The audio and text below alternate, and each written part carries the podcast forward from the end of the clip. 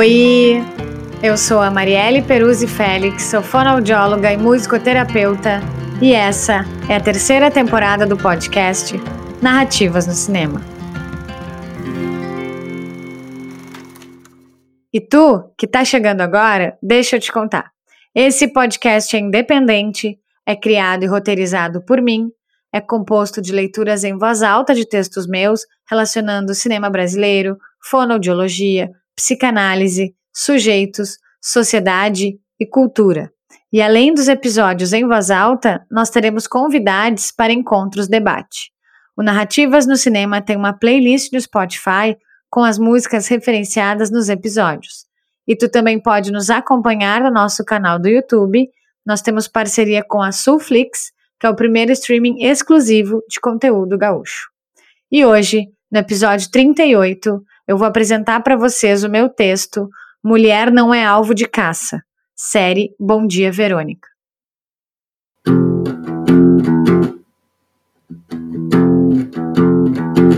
Cadê meu celular? Eu vou ligar pro 80.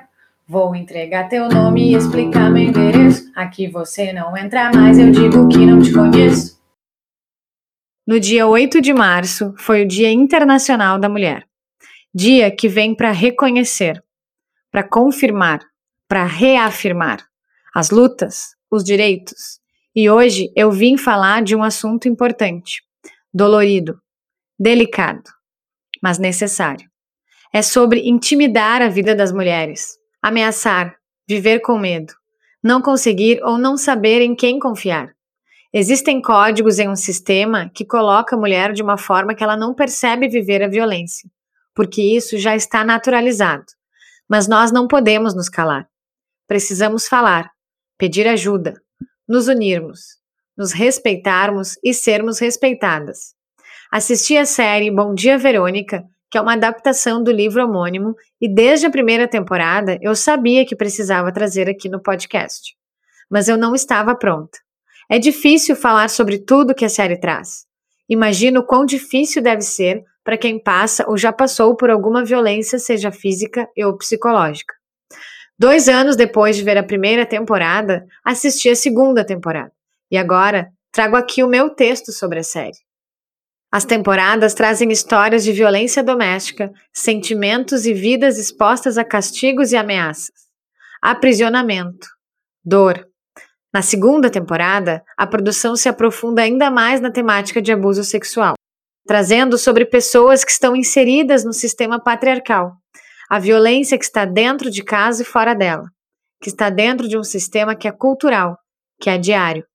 A série traz informação, nomeação, mexe, explora, perturba. Quando um homem acha que tem direito sobre o nosso corpo, sobre a nossa vida, é porque isso não vem só dele. Isso vem de uma sociedade machista, patriarcal, que abusou e abusa de corpos de mulheres, sexualmente e fisicamente. É histórico, mas mais do que isso, é real. Triste, revoltante, dolorido. E não podemos nos calar. Precisamos nos unir e nos apoiar. A luta acompanhada fica mais forte.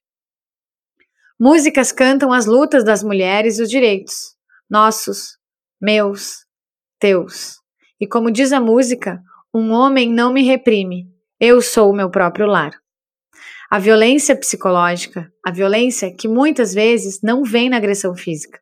Ela está na agressão verbal, na ameaça que fica no ar, no olhar que reprime, que reprova, no cerceamento. Não pode isso, não pode aquilo. São pequenas situações que vão fazendo com que a mulher se sinta presa, ameaçada, ou pela sua vida, pela vida de um filho, ou até mesmo de outra pessoa de sua família ou amigo. Eu perdi uma amiga e a mãe dela, vítimas de violência doméstica. A Mariane e a Terezinha não acreditavam que isso pudesse acontecer, mas aconteceu. Um homem, movido por ciúmes e raiva após o término do casamento, planejou esperar a Mari no horário que ela sairia para o trabalho. Quando a violência iniciou, a mãe veio defender a filha e também morreu. As filhas deles estavam no quarto. Não viram mas não sabemos se ouviram alguma coisa. Assim foi como a Mari e a mãe dela morreram, vítimas de um homem que era como um filho para os seus sogros, mas um cara que trazia sinais de que algo emocional nele não estava bem.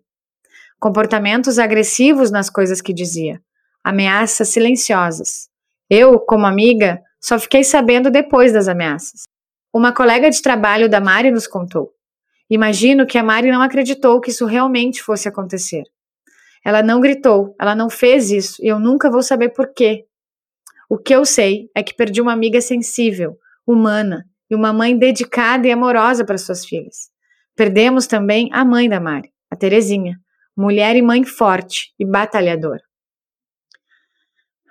Existem leis, existem artigos, mas nada disso substitui o respeito, o cuidado, a educação, a igualdade de direitos.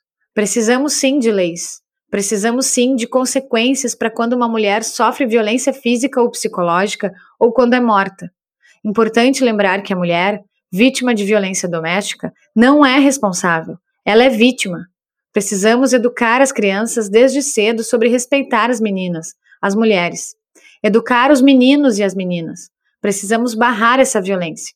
Isso é algo estrutural e histórico e começa na infância. Isso precisa parar. Eu já passei por duas situações de ameaça de violência física. Já partiram para cima de mim para me bater. Em uma delas, eu não estava sozinha e foi minha mãe quem conseguiu me defender e barrar a violência que se apresentava. Na outra, eu estava sozinha, mas consegui me defender conversando e acalmando a pessoa. E nenhuma delas foi fácil. Elas ainda retumbam por aqui. Imagino quão difícil é viver sob ameaça, com o risco iminente de apanhar, de ser violentada ou de morrer. Só quem passa realmente é quem sabe. E, apesar de tudo, espero que o duplo feminicídio da Mari e da Terezinha possam ser um exemplo de buscar por ajuda, gritar, falar para as pessoas próximas e que haja mais amor pelas mulheres, mais cuidado, mais respeito, mais sororidade. Que nossas forças ecoem, que o respeito seja maior. Nós somos donas dos nossos corpos e das nossas vidas.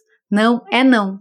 Nos deixem viver, nos deixem amar, da forma como quisermos, como escolhermos.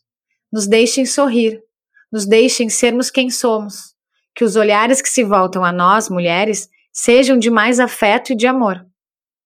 Esse episódio é dedicado a Mari e a Terezinha, com toda a saudade que elas deixaram.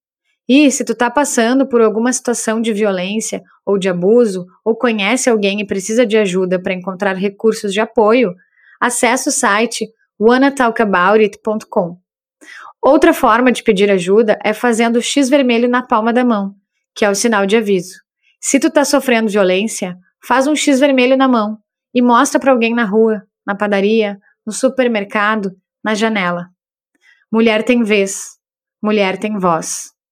Como diz a música da Elza Soares, você vai se arrepender de levantar a mão para mim. Você vai se arrepender de levantar a mão para mim. As minhas referências nesse texto são Entrevista Ilana Casoy e Rafael Montes falando sobre a série, disponível em YouTube. Entrevista Tainá Miller e Camila Morgado, também disponível no YouTube. Maria da Vila Matilde, música, Elza Soares, composição Douglas Germano, álbum A Mulher do Fim do Mundo, 2015. Série Bom Dia Verônica, temporada 1, direção José Henrique Fonseca, 2020, disponível em Netflix. Série Bom Dia Verônica, temporada 2, direção José Henrique Fonseca, 2022, disponível em Netflix. Triste, Louco ou Má, música Francisco Elombre, álbum Soltas Bruxa, 2016. Assim encerro e agradeço ao apoio do Recomeçar Espaço Interdisciplinar, ao Infância em Cena Espaço Terapêutico, ao Diego Pires pela edição e mixagem, a Daniela Azevedo pela edição de arte e a Sulflix. E se tu quiser entrar em contato com a gente, mandar sugestões de filmes ou críticas, ou se tu tá precisando de ajuda, manda e-mail no narrativas no cinema podcast gmail.com ou nos segue no Instagram no arroba narrativas no cinema e a gente vai se falando.